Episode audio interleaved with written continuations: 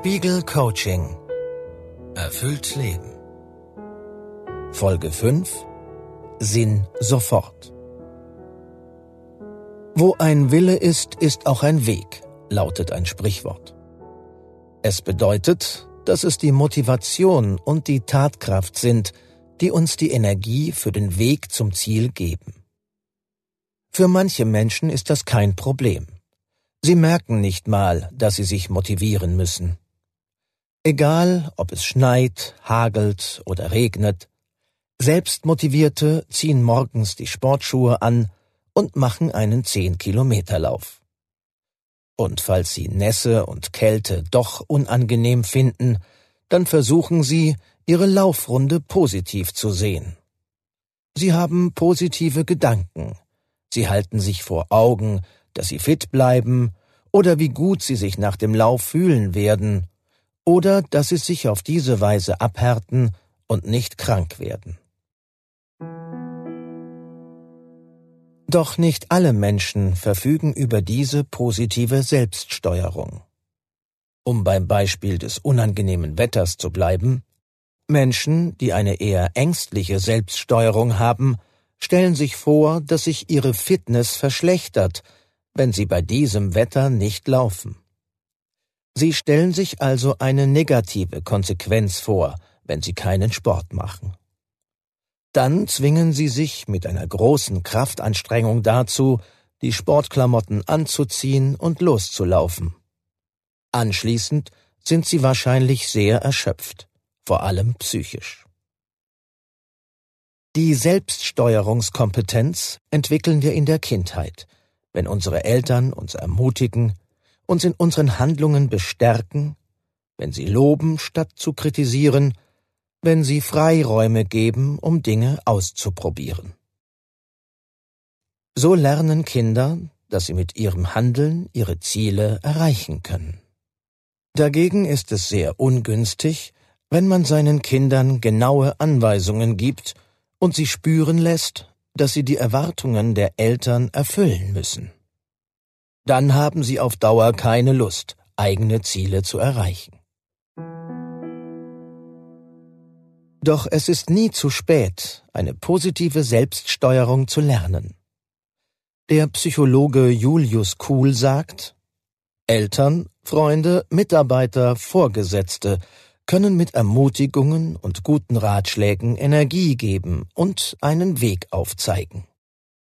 Diese Alltagserfahrung wird verinnerlicht. Irgendwann ist man dann in der Lage, sich selbst zu ermutigen. Die Tatkraft wird also gestärkt, wenn man ein selbstgesetztes Ziel erreicht, ohne dass man sich dafür völlig verausgabt hat. Darum geht es in der Übung zum Soforttun.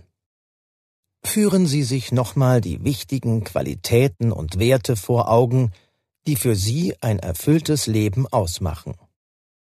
Und nun legen Sie los mit ganz kleinen Änderungen im Alltag. Die kleinen Taten werden für Sie vielleicht lächerlich winzig aussehen, doch sie helfen, sich zufriedener und erfüllter zu fühlen, weil man sein eigenes Ziel erreicht hat. Je mehr solcher Mikromomente Sie im Alltag erleben, desto mehr verfestigen sich Werte, die für Sie Sinn machen im ganzen Leben.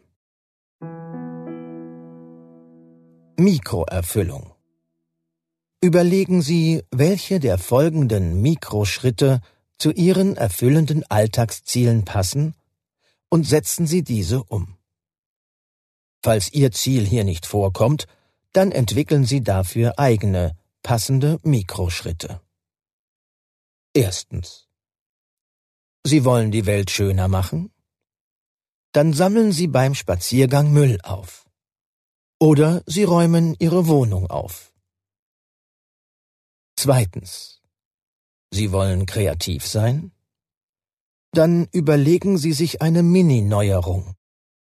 Kochen Sie überraschend ein Abendessen dekorieren Sie den Flur um, bereichern Sie Alltags-Smalltalk mit einer neuen Idee. Drittens. Sie wollen Freiheit und Raum für sich? Ändern Sie Routineabläufe bei der Arbeit oder zu Hause, jetzt sofort. Arbeiten Sie erst und frühstücken Sie dann. Checken Sie erst die Mails und dann die Mailbox. Sagen Sie im Meeting nicht das, was die anderen auch meinen, sondern das, was Sie selbst zu einer Sache denken. Oder gehen Sie zu Fuß nach Hause, und zwar einen Weg, den Sie noch nicht kennen. Viertens. Sie wollen helfen und Kontakt mit anderen? Warten Sie im Supermarkt geduldig, wenn jemand an der Kasse langsam ist. Helfen Sie jemandem, der eine Hand braucht. Seien Sie freundlich beim Bäcker. Helfen Sie Freunden, Familienmitgliedern, Kindern, wenn diese Sie brauchen. Fünftens. Sie wollen lernen, forschen und leisten? Lesen Sie einen Zeitungsartikel über ein Thema, das Ihnen fremd ist.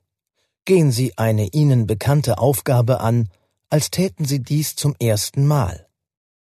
Bewegen Sie sich mit einem Verkehrsmittel fort, das Sie sonst nicht benutzen.